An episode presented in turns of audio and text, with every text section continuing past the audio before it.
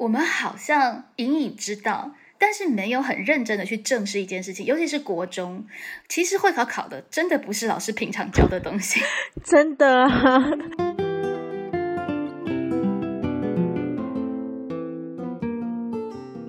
轻松的地方是在于答案都在文本里，难的是就是它的四个选项有可能也都是看起来是对的答案。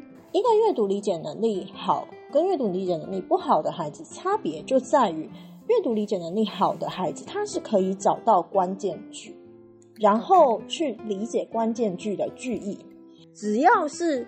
道德价值观最正确的那一个，最正向光明的那一个，基本上就是答案。现在不是了，我现在现在完全不是。对，现在完全不是这样。你要去进行任何的评价之前，你得先知道别人在讲什么啊，不然你是在评价什么东西？是，确实，我们是希望学生是可以做到醒思评鉴的，提出自己的观点跟看法。但是，真的他还没有充分理解别人说什么的时候，你就不要乱讲。对你宁可他不要乱讲话，你宁可他先好好的去理解别人说什么。直接拿会考的考题来教阅读素养，让大家觉得阅读素养不是一个悬空的“一零八课纲”的一个愿景，它是真正可以帮助学生一步一脚印的去完成他的考试任务的。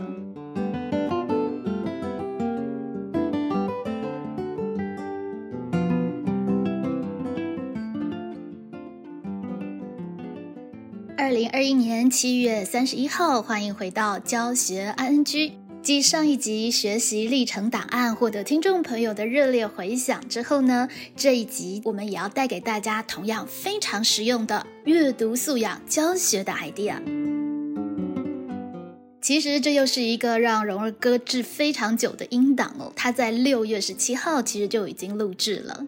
但是你知道，两个对于教学有想法，同时又是正大中文学姐学妹关系的老师在一起聊天哦，那是一件多可怕的事情。我们当天呢就录了两个小时，那再加上因为是异地录音，后置必须要并轨等等的处理，导致我知道我势必要再花费最少五六个小时的时间，才有办法把。它整理出来，因此这个音档就一直被搁置着。不过非常庆幸，我最后还是有把它剪辑整理出来，因为红英老师确实在节目里面谈到了蛮关键而实用的白话文以及文言文阅读素养题可以怎么教、怎么学的具体步骤与关键。这一集的节目主要是要和听众朋友们分享红英老师在今年度二零二一年在诚心出版社的最新作品《国中会考阅读素养课：学生怎么学，老师家长该怎么教》的这本新书。而且我觉得非常有意思的是，这本书的素材虽然是国中会考的内容，但它刚刚好完全符合高中学测最新的混合题的考题形式。因此，我觉得它也非常适合高中教师参考，或者高中生如果想要从基础练起，想要从最基础的怎么拆解一句短句，怎么找到一个段落的关键主旨，如何区辨主要讯息与次要讯息等等的，很推荐你把这本书作为自学的教材哦。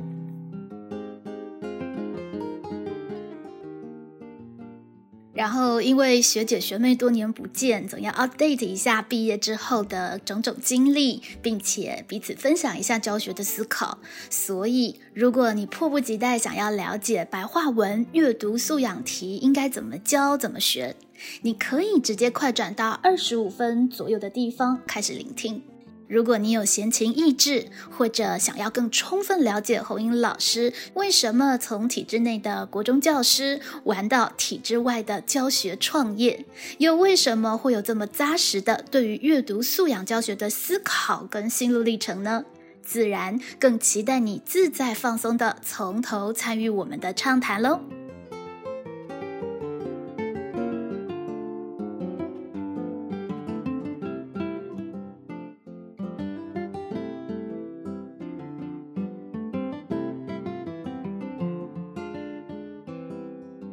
好想畅谈教学 ING，今天继续为各位听众朋友们分享教学的现场又有哪一些新的创发跟发现呢？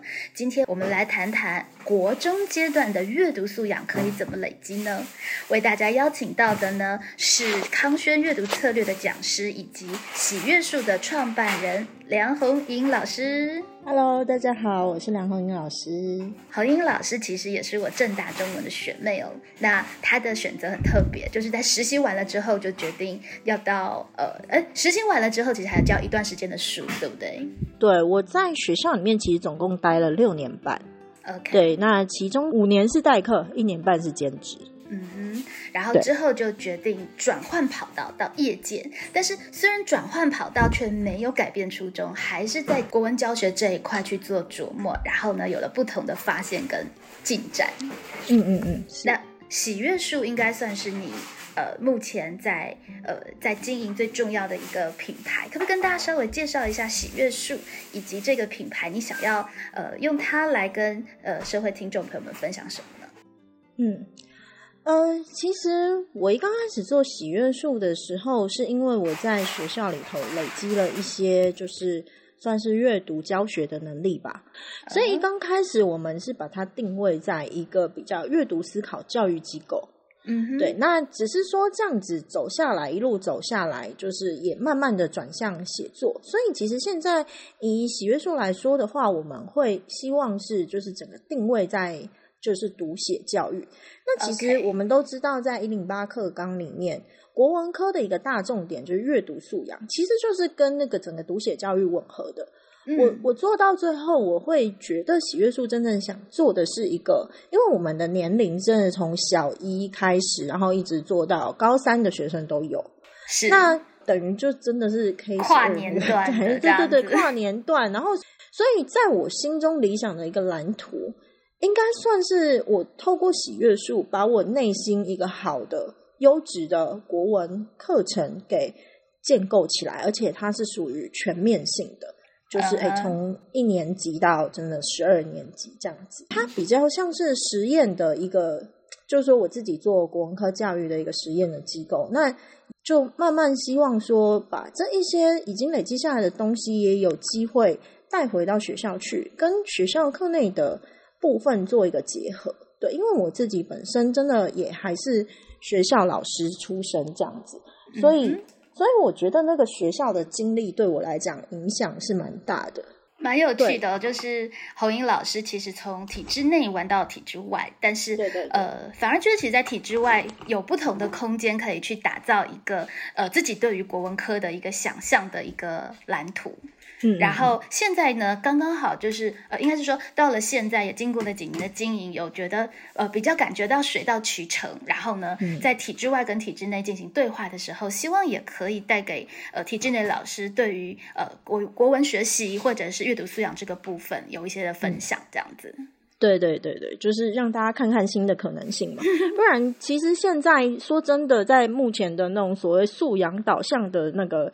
应该说，考试方向、考题方向底下，其实就是学校里面的老师也都是非常焦虑的。就是好，我都有一点，就是说，好啦，对啦，你你你这个方向可能也没错，可是我们到底要怎么教？其实老师们也没有，也也找不到方法啊。大家也都很 confused，就是说，哎，这个阅读到底要怎么教？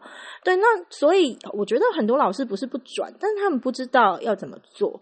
就这是我很亲身的感受，所以我会很希望把自己。呃，所累积的这一切变成一个，就是哎，可能便于老师跟同学们去操作的一系列的，不管是产品还是怎样，就是说，比起赚钱，我更希望他可以协助老师发挥影响力，然后让老师们可以明白到说，哎，其实这种素养导向型的课程，或者是以学生为主的这样子的课程，其实也不是那么的难操作。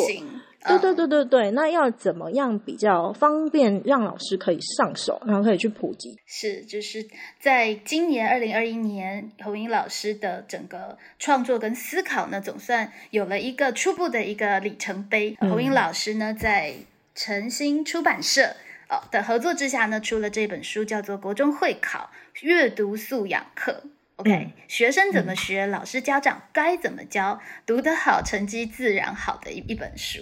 其实里面很重要的一个，呃，红英老师想要做的是带学生跟老师跟家长去思考怎么学跟怎么教这个好的部分。因为阅读素养，大家听起来都觉得好像很抽象，但是事实上，我们其实本来在课堂里就有这个部分的教学，只是我们更有意识的去把它的步骤给整理出来。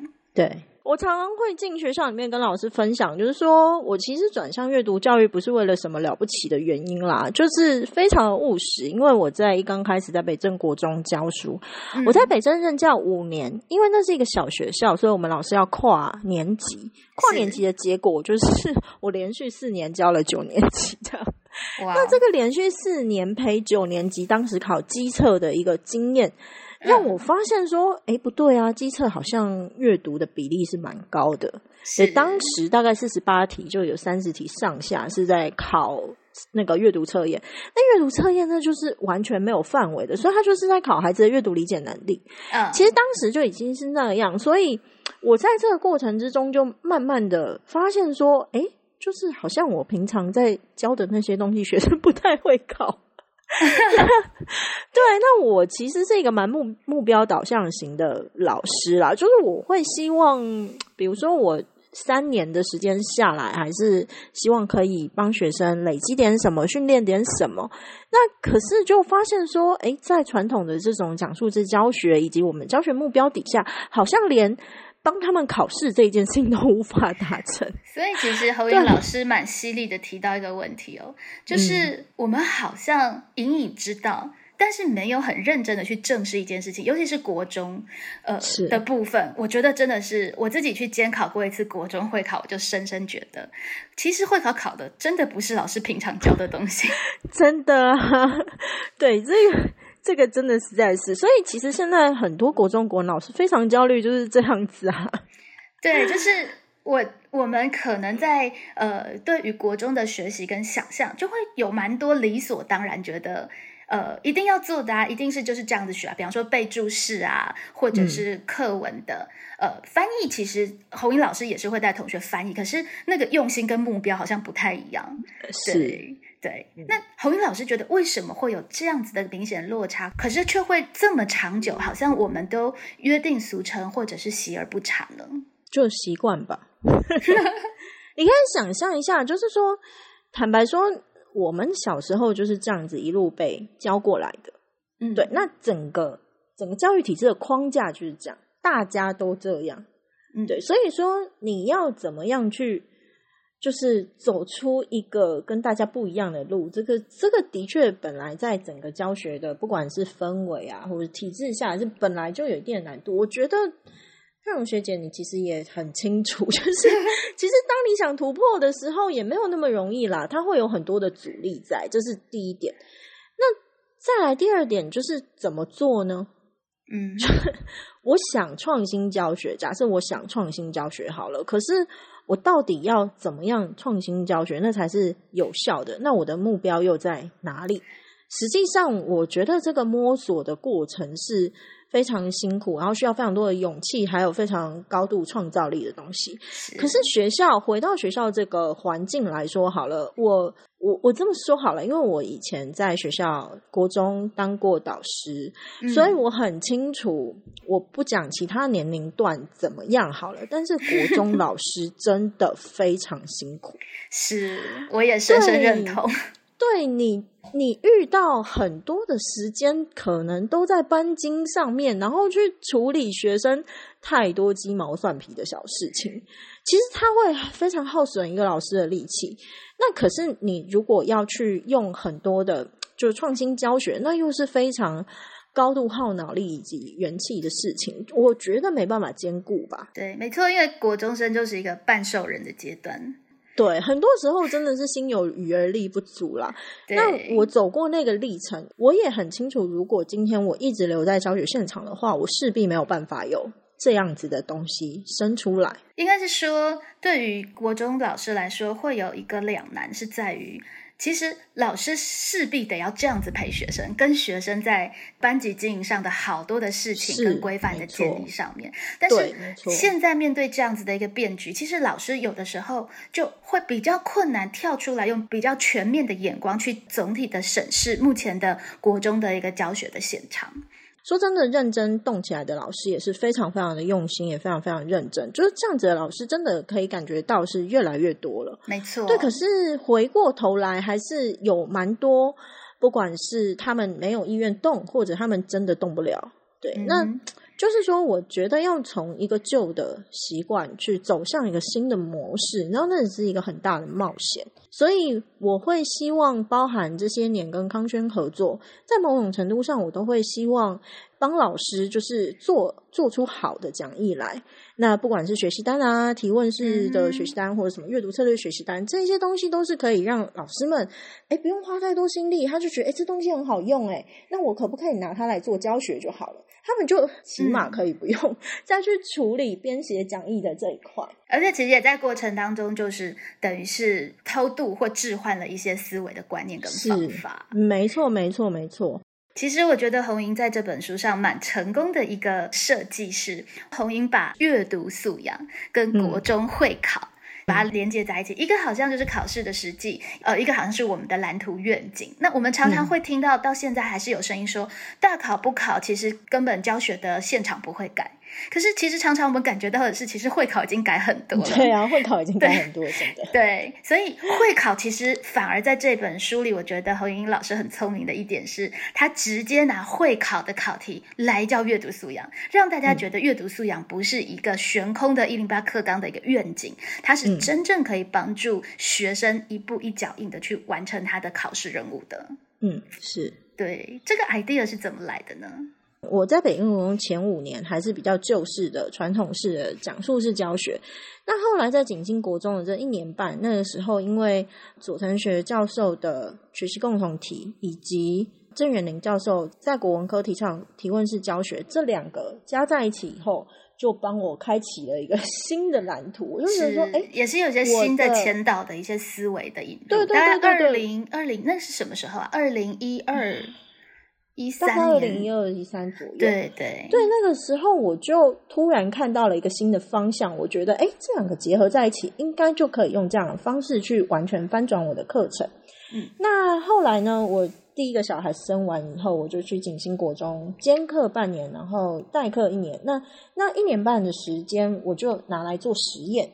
那选择景星国中的两个原因，就是一个就是哎，当然离我家近啊。那另外一个原因是因为千金老师在里面，肖千金老师。肖千金老师，对对对，其实我是抱持着一个想要到他身边学习的态度过去。我觉得说，哎，我用这种新式的教学，如果能够跟在肖千金老师身边的话，应该也会蛮有对我蛮有帮助的。这样，那所以其实我在景星国中的那一年半，已经是完全翻转过来。那这里面的翻转，对我已经不再用传统的讲述式教学。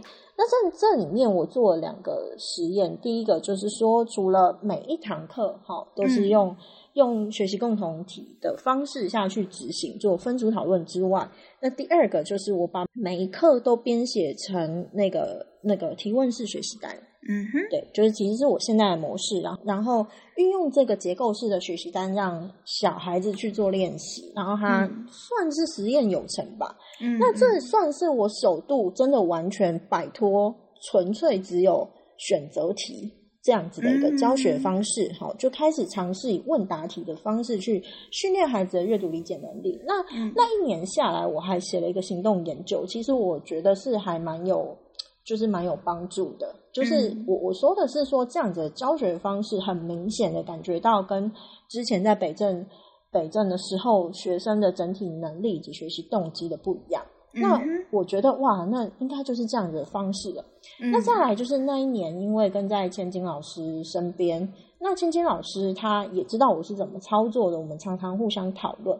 那他就跟我讲说：“哎，红英，我跟你说。”我现在用一招啊，就是他，因为他当时教九年级的学生，对，那他就说我我就把那个会考的题目变成问答题，因为千金老师也非常会出题，他就把它变成问答题，然后放在他的那个呃联络簿里面，让学生每天练习。后来就是对，他就用这一招，他说：“我跟你说。”这样子超有帮助。那果然，其实因为尖尖老师这个教出来，每一届学生九年级学生，只要给他教一年，那个学生成绩都瞎瞎教的。对，对，就是最后的会考成绩都很好啦。所以我当时就是说，这这几个结合下来，你就知道说啊，这样子的方式就是有帮助的嘛。对。那之后，这个是属于一个比较具体，当时在这里就已经种下一颗种子。嗯。那。可是为什么后来这一个东西会在现在才开花结果的一个原因，也跟我后面出来做喜悦树。那原先我们都知道这样的操作方式是可行的，可是它为什么可行？你要知其然而知其所以然，你去探究。然后再来就是那个实际的操作方式，如果我要带一整个班，好，然后这样训练孩子的那种阅读理解能力，那具体的操作方式到底是什么？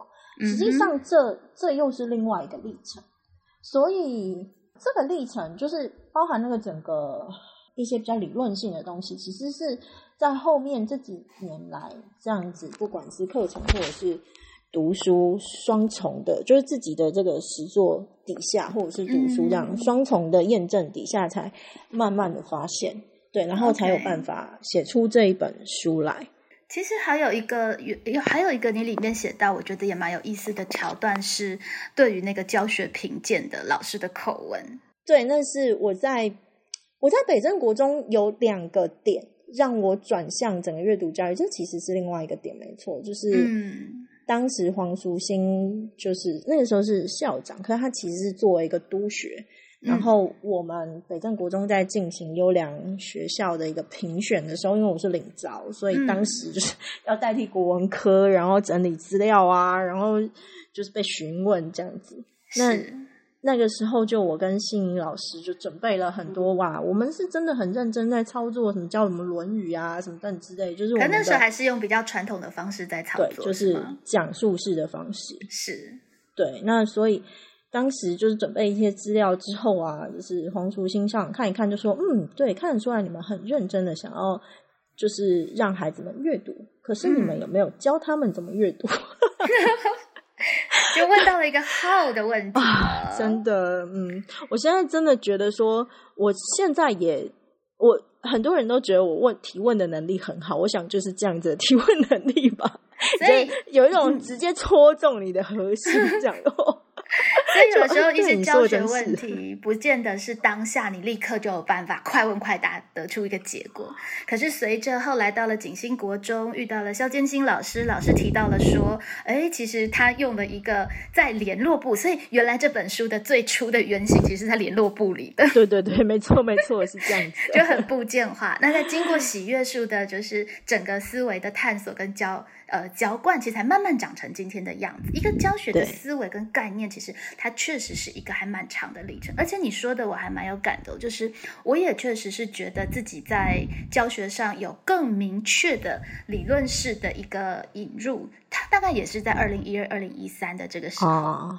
对，因为我刚出道的时候是二零零九，那个时候是在小明女中，我确实是一开始就用讨论式教学，但是那时候是没有任何理论的，就是全班就常常像菜市场一样的讨论。我我那个时候的理论来源，呃，我那个时候的教学原型来源其实也是很自然而然，因为那时候我在正大担任高贵辉老师的研究助理，当 TA，所以我们本来大学部的小说课，它本来就是一个讨论课的状态。所以应该是说，我自然而然的把大学端的讨论的状态，就当做的是教学的常态，所以我就这么在我自己的班级做，然后被校长询问了之后，就是 就是主观主任等等询问了之后，我才发现哦，原来这样子在高中很特别。所以我觉得我蛮特别的是，我倒还没真的就是没有讨论过的阶段。但是确实是在二零一二、二零一三，就是来到台北做腾学啊等等的，呃，学习学习革命等等的思维观念进来了，他才慢慢被赋予论述。还有当年郑元林教授那个提问式教学阅读三历程，也是那个时候提出来的。还有许玉健教授在国小端的透过 PERS 的阅读四历程，它其实是互相对照，也差不多都是在那个时候提出来的，成为现在阅读教学一个最重要的理论。基础到了现在，几乎已经又快十年了耶。就是又将近十年的时间。那总算他慢慢的就从理论一个好像很理想性的东西，到了现在，我们可以开始去思考他怎么在日常的课堂去实践。嗯是而且我在阅读这本书，看到呃红英老师所设计的这个会考考题的问答题，呃，其实应该蛮多高中老师去翻这本书都会觉得啊，这不就是现在高中要考的混合题吗？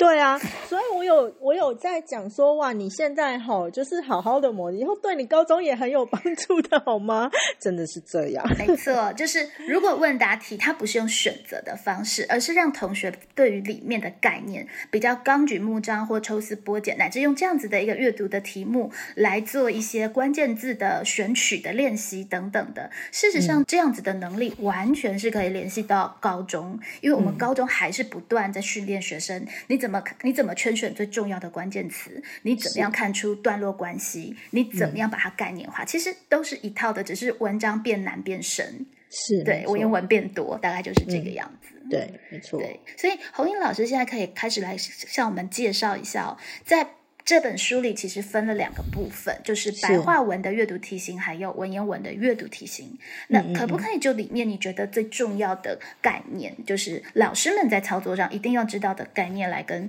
听众朋友们分享一下？好，我先讲白话文的部分啊。嗯白话文呢，实际上是这样子：一个阅读理解能力好跟阅读理解能力不好的孩子，差别就在于阅读理解能力好的孩子，他是可以找到关键句，然后去理解关键句的句意。那 有所谓的重点或关键句，就代表说段落里面或文章里面，并不是所有的句子都重要，你并不需要通通都去理解，你只需要去找到最关键的那个句子。这一点的提醒其实蛮重要的，因为其实学生在选会考的答案的时候，其实你会发现大部分的学生不是完全看不懂，他常常就是看的一知半解，因为他没有聚焦的情况下，他概略知道整篇文章在讲什么，可是不够精细，以至于他在选答案的时候，常常就会删去两个最不可能的，然后留下两个不知道要选什么。对对对对对，对，实际上现在在这一种选择题型的阅读素养题，它会要求精确度。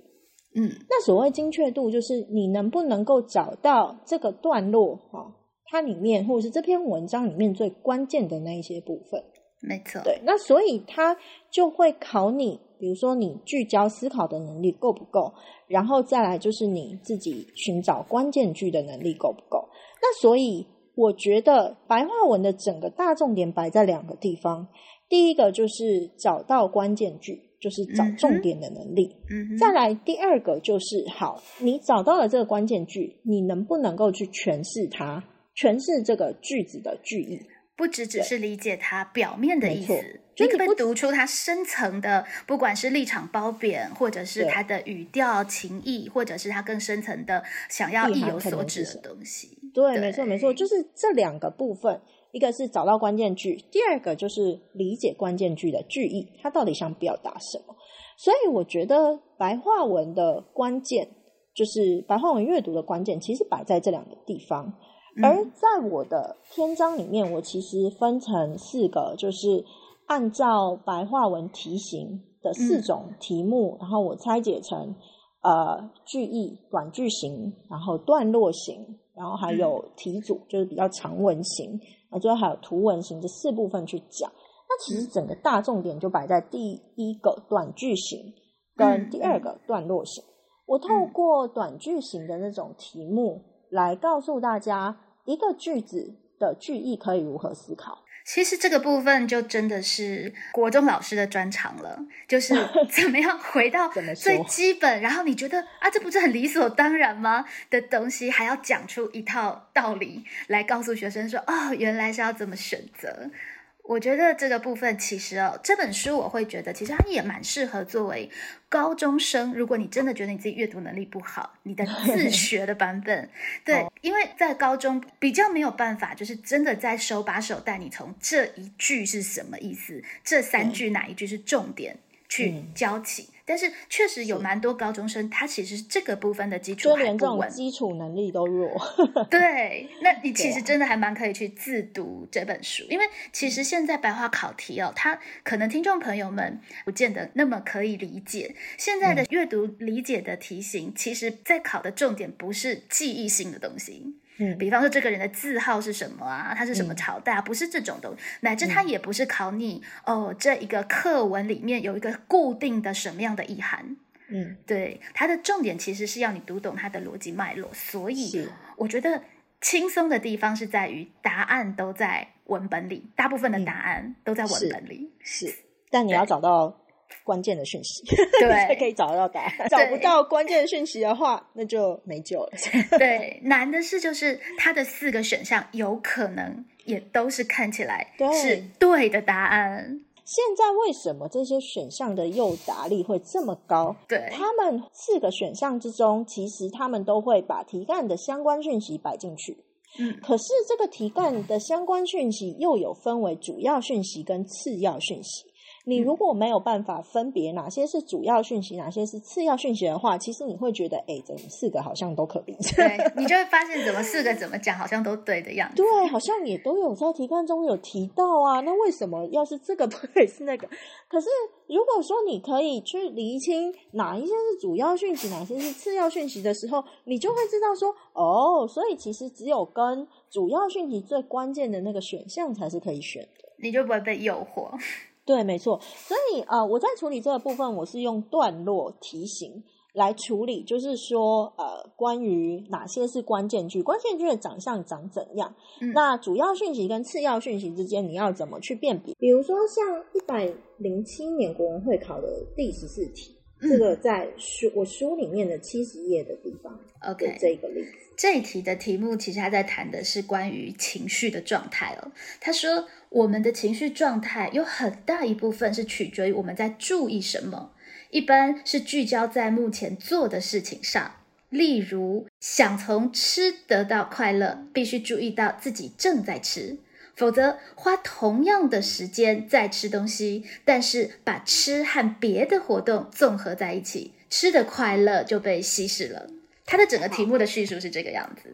对，没错。对，那其实假设，因为孩子们一般而言，他就这样整个看完嘛，嗯那他就会在里面，因为关键词会重复出现，而这里面有重复出现的词是快乐哦，所以他其实可能就会以为说，哦，这个可能好像是在讲。快乐。而且听众朋友们可以一起来打打看哦。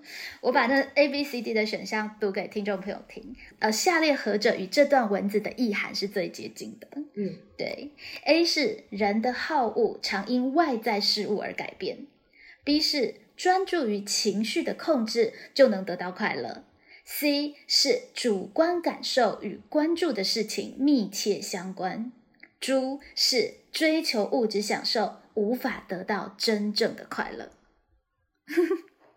观众可能觉得，哎呀，刚刚没有真的仔细听，你还真的会觉得有点难选，因为每一个好像都对啊。对啊，如果现在大家觉得还需要再重听一遍的话，还是可以倒回去，你再重听一下，对想，再听一次题目，然后试试看自己会选哪一个。对对对，那对其实孩子在看到这个题目的时候，就像我刚才说的，就是快乐有快乐，因为被提及两次，哈，所以他们就会以为快乐是重点，所以他就觉得哦，可能是在 B 跟猪之间是选一个。嗯可是呢，其实快乐它出现在哪里？它出现在例如，对，有例如这个词，就代表它是举例说明哦。对它是例子。那其实我在这一篇里头，我有讲到关键句一个最大的长相是，它通常是作者的观点、想法、感受、心情等等之类的。嘿，所以像这一篇，像这个小段落来说的话，它的关键句其实落在第一句话。嗯就是我们的情绪状态有很大一部分是取决于我们在注意什么，嗯一般是聚焦于目前在做的事情上。对这一句话其实才是作者真正的论点，然后后面全部都是例子，它都是例子，对，对它都是例子。所以，当如果我们真的要呃四选一哈做一个选择的时候，我们只能聚焦于它的关键句上面，也就是这一句话上面去思考。嗯那后面的那个例子其实是可以不忽略不要看的。为什么可以忽略不要看呢？因为其实它里面都是次要讯息。然后它就会出现了那种所谓混淆你选择的那一些讯息，比如说那个快乐啊、B 跟猪啊这样子。对，它的重点不是在告诉你说你怎么样才可以得到快乐，因为得到快乐这件事情只是它的一个举例。对，它只是举例，而且那只是一部分而已。而这一句话呢，如果你要聚焦去思考的话，你就会发现说，他在讲的不是说呃如何得到快乐哦，而是说在这里面呢，我们前面有讲到另外一个了解句，就是思考句意的方式，就是从句子里面再去提取关键词。那如果你要提取这一句话的关键词的话，呃，其实大部分人都不难抓出来。它有几个，一个是我们的情绪状态，哈，这是主词的部分啊。那另外一个就是动词，注意什么？聚焦，好，聚焦在注意什么？处于什么？对对，聚焦什么？注意什么？这等于是重复出现的词。那在这里面呢，你从这里就可以知道，如果你可以圈出我们的情绪状态，然后还有一个注意聚焦，那这几个关键词，它其实对照哪一个选项？它对照 C 选项。嗯，C 选项是主观感受与关注的事情密切相关。你看，主观感受就是我们的情绪状态，对不对？嗯，那注意跟聚焦，它其实就就是跟关注的事情有关系。嗯，对，那他就是在讲。所以，如果你可以抓到这一句话去思考的话，你就会发现，哎，其实只有 C 选项可以选，你就没有悬念了。对，你就没有悬念的，就是就是 C 选项，你就其实就不会选错。这个对于老师来说也很重要，就是我们其实自己可以判断，啊，没错，他在讲就是 C 呀，可是我们还必须要告诉学生为什么。哎，其实不一定哎，你知道吗？这一题啊，就是嗯，当你没有这样去思考的时候，哈，你会觉得，哎，好像好像其实其他选项也都可以。之前我记得大家在讨论这一题的时候啊，嗯。老师很可能，其实很多的学生会觉得啊，为什么 B 选项不行啊？怎样怎样？其实有些老师是解释不出来。是啊，是啊。那如果有学生问 A 选项为什么不行呢？人的好恶常因外在事物而改变。第一个他没有讲好恶啊，情绪状态跟好恶没有关系吧？OK，对，然后再来，所以我们这里就会注意到，其实它是一个相似的一个状态，可是它并没有去做评价，就是好恶其实是在一个评价的一个状态。可是，对对对，事实上在这整个题目里面，它是并没有要评价什么东西的意图。对，应该是说那个关键词之间的关联性。这个东西，我们有的时候在讨论说思辨，它大概就是这样。所谓思辨，其实以这种东西来说的话，我们就会去思考那个内涵义的相似程度。举一个例子来说，就像情绪状态，它到底是跟好恶比较相似，还是跟主观感受比较相似？那当然就是主观感受啊，对不对？对。那你看，其实主观感受它就是感受，它其实它是一个比较。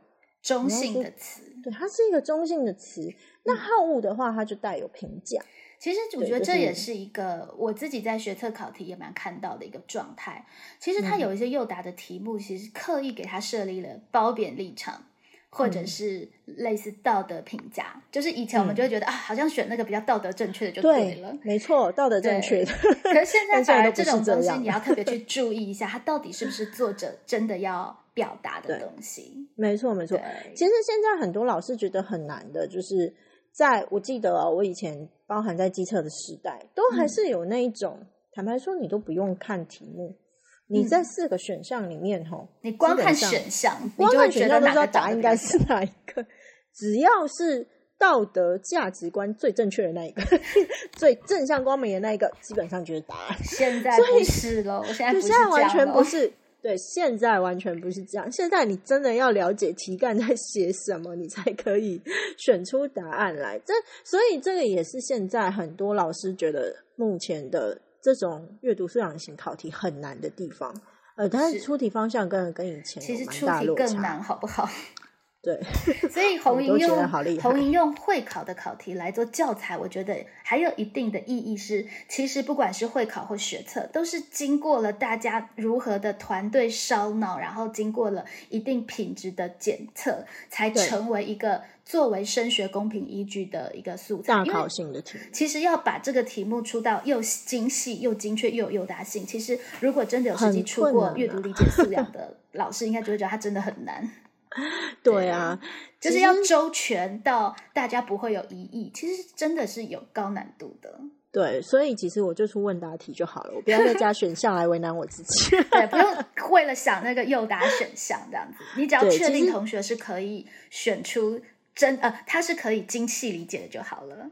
对，其实这件事情也刚好这两天我在跟我们自己内部的老师讨论，我觉得也可以跟大家分享一下，就是说那个老师啊，我们其中一个老师他也有在外面上一些呃阅读的相关的课程，那嗯其实很多的，尤其是国小吧。国小端或者是他们在出题的部分都会很强调那个素养导向型的题目，然后会希望出成选择题。嗯，对，那那天我就，可是其实在我自己喜悦数里面，我是不出选择题的，我全部都出问答题。对，那我们就考验到人数的问题啦，因为其实如果是大量的学生，阅卷上就会比较辛苦。对，没错，就呃，我我跟我跟大家来讨论一下这两个的差异。就是我并没有，我并没有觉得素养导向的选择题就是不好，但是其实它真的比较难出。应该是说素养导向的选择题要出到好的难度相对来说比较高。相对高，没错。再来第二个，我觉得孩子其实还是要多一些阅读题，就是非非选择题的训练。他在他整个，就是说第一个吧，我觉得这才能够达到所谓真正的理解监控。就是嗯不然你怎么知道他选的那个选项是他真的会还是他蒙对的？其实这个我觉得是一个蛮好的提醒哦，尤其刚刚呃侯英老师说的，其实如果我们要在一般的课堂自己一个班无设什么公平性啊、阅卷困难的问题的时候，嗯确实其实我们是可以用问答的方式，对也收集学生思考的历程，我们才会比较知道他错误是在哪里。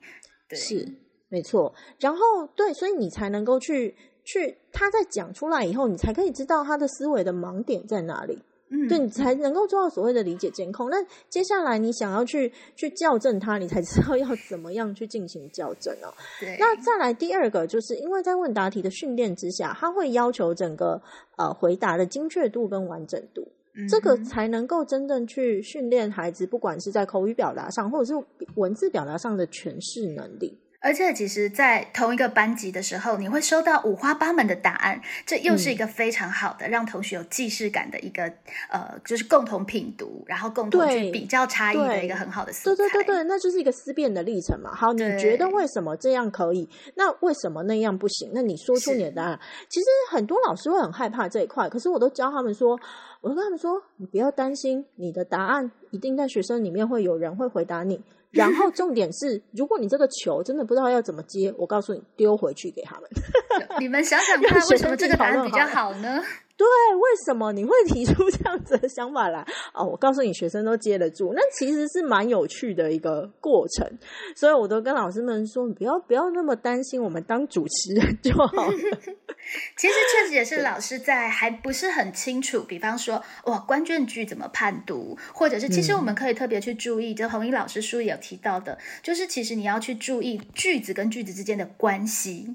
这也是我在、我在高中端其实很强调的，嗯，对，就是他们是呃论点例子的关系，他们是并列的关系，还是他们是嗯正例反例的关系？他们有没有因果关系？还是它是假设的？就是我们一边在阅读的时候，其实我们要后设的去帮每一个句子跟每个段落去贴标签，让大家是可以更清楚的知道这个句子在这段文字里面，它到底是扮演什么样的角色跟作用。对这个部分，其实我是比较多摆在就是在整个文章的地方，呃，嗯题主型的题地方，我有讲到一个句子背后的写作目的。嗯哼，对，那这个句子背后的写作目的，实际上它是带有一个分析式，就是文本分析师阅读的方式去看这个文章。比如说，他他今天他其实他今天这个句子写作来，他写下来，他都会有一个写作目的或者是写作意义。嗯哼，对。那如果说，哎，我们可以训练孩子，他不只是看到这一句话，还可以去觉察这句话背后，然后作者为什么要写它。对，那那其实就会让那个整个阅读思考变得更加的深刻、丰富。而我觉得，应该是说，如果能够国中三年下来，大家可以好好的训练孩子这样子的能力，是那是非常有价值的。我觉得那才是真的一个好的，不管是国文课啊，或者是阅读理解、会读阅读的相关课程，应该要训练孩子的，而且。这里我们还可以再更深入的去说说，为什么在这个时代这件事情非常重要？因为事实上你会发现，在以前，呃，应该说在这个这个公民的时代，我们其实是开始要预设每一个人民他都有表达意见以及对自己意见负责的能力的，我们才有办法多元嘛。否则以前都是政府一言堂教我们怎么做，我们就说对这样做很棒。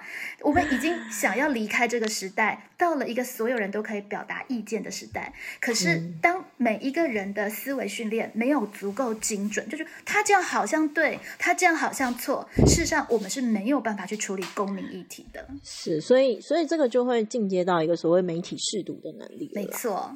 对，而当学生带着一个稍微后设的概念，他一边在理解作者读的意思是什么，而一边他也后设的去思考作者这么写他的目的是什么，他比较不会整个陷入在里面，他其实就可以保有自主的意识去进行批判。没错，没错，没错。其实这个也符合呃，我们我我自己是国中端，所以我比较习惯阅读三历程，就是。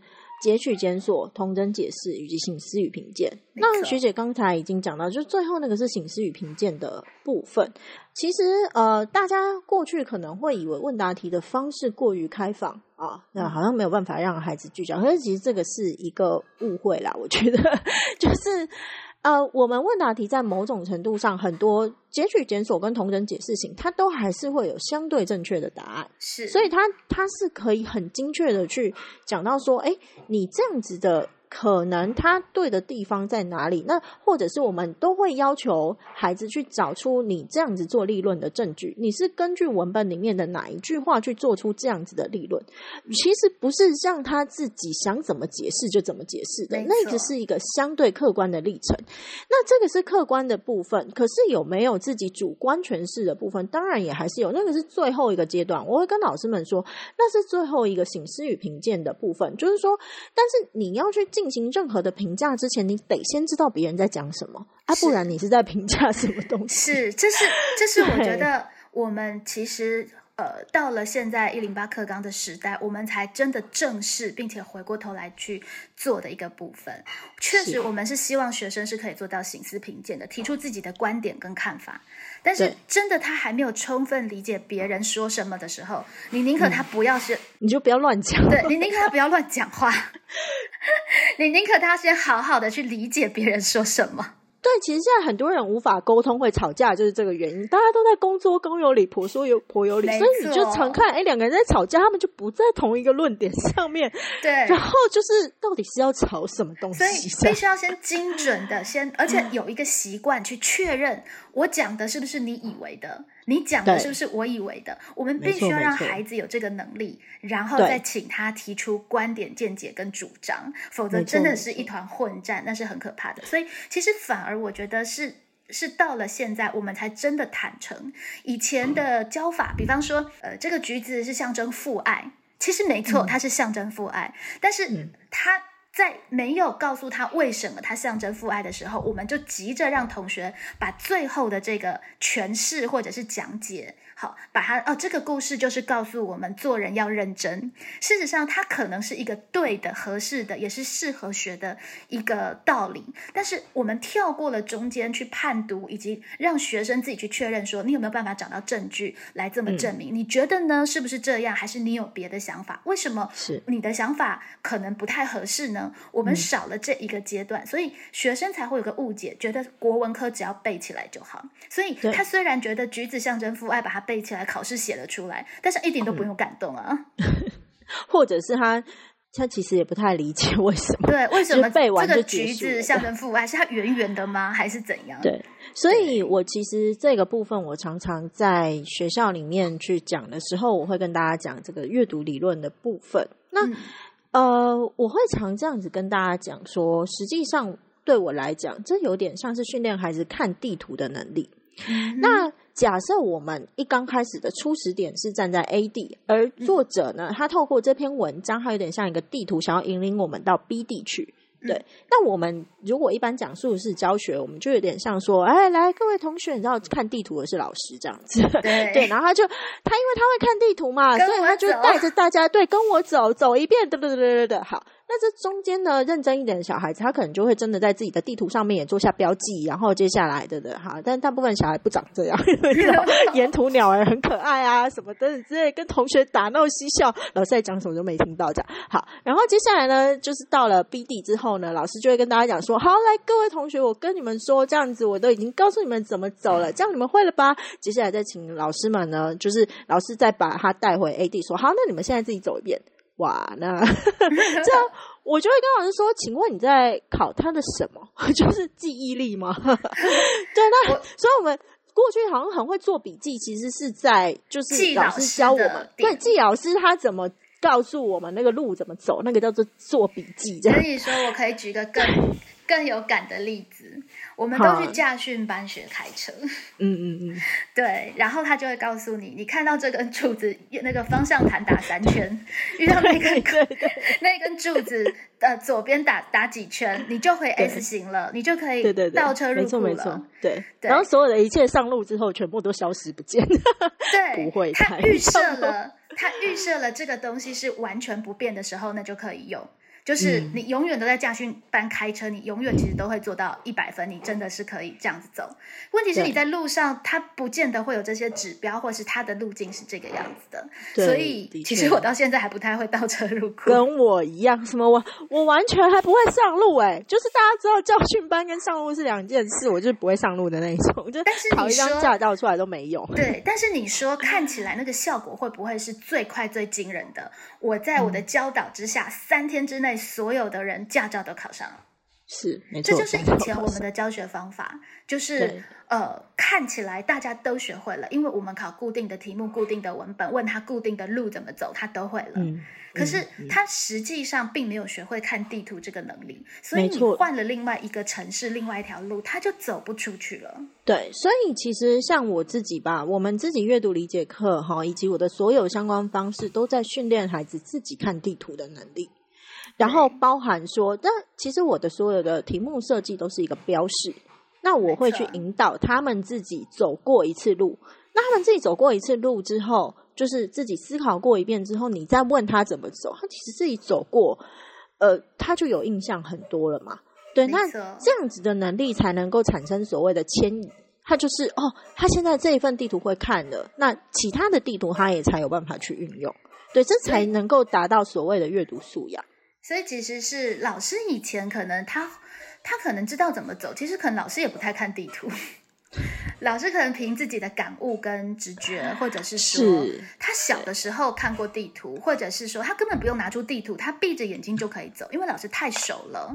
大部分的国文老师的确就是说阅读理解能力还是比较好一些啦，就是说他们那个抓重点的能力的确是比较好。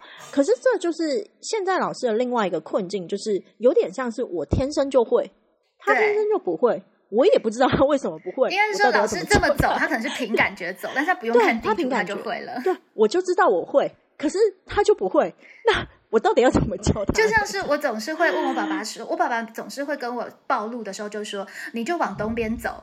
但是我都一直非常好奇，他为什么会知道哪边是东边？对啊，但是这个他说为什么会不知道呢？这不是很自然就会知道的吗？但是他一直还是没有办法告诉我，为什么他会知道要往东边走。对，没错。所以这个也是现在你可以说是阅读理解教育的一个困难点，这也算是我一路以来在努力的一件事情。这样就是你去把某一些东西明确化，那是真的有办法去训练他们看地图的能力。就是其实我觉得还蛮好的，就是红英老师确实就是很很基础的，一步一步的把那个呃细节怎么做，你要怎么去圈关键词，怎么分辨，然后怎么去谈论他们的关系，等于是带我们有一个导览的一个目标，让我们可以大概知道怎么带学生去依循。那我觉得接下来这个部分也是蛮精彩的，就是文言文的部分。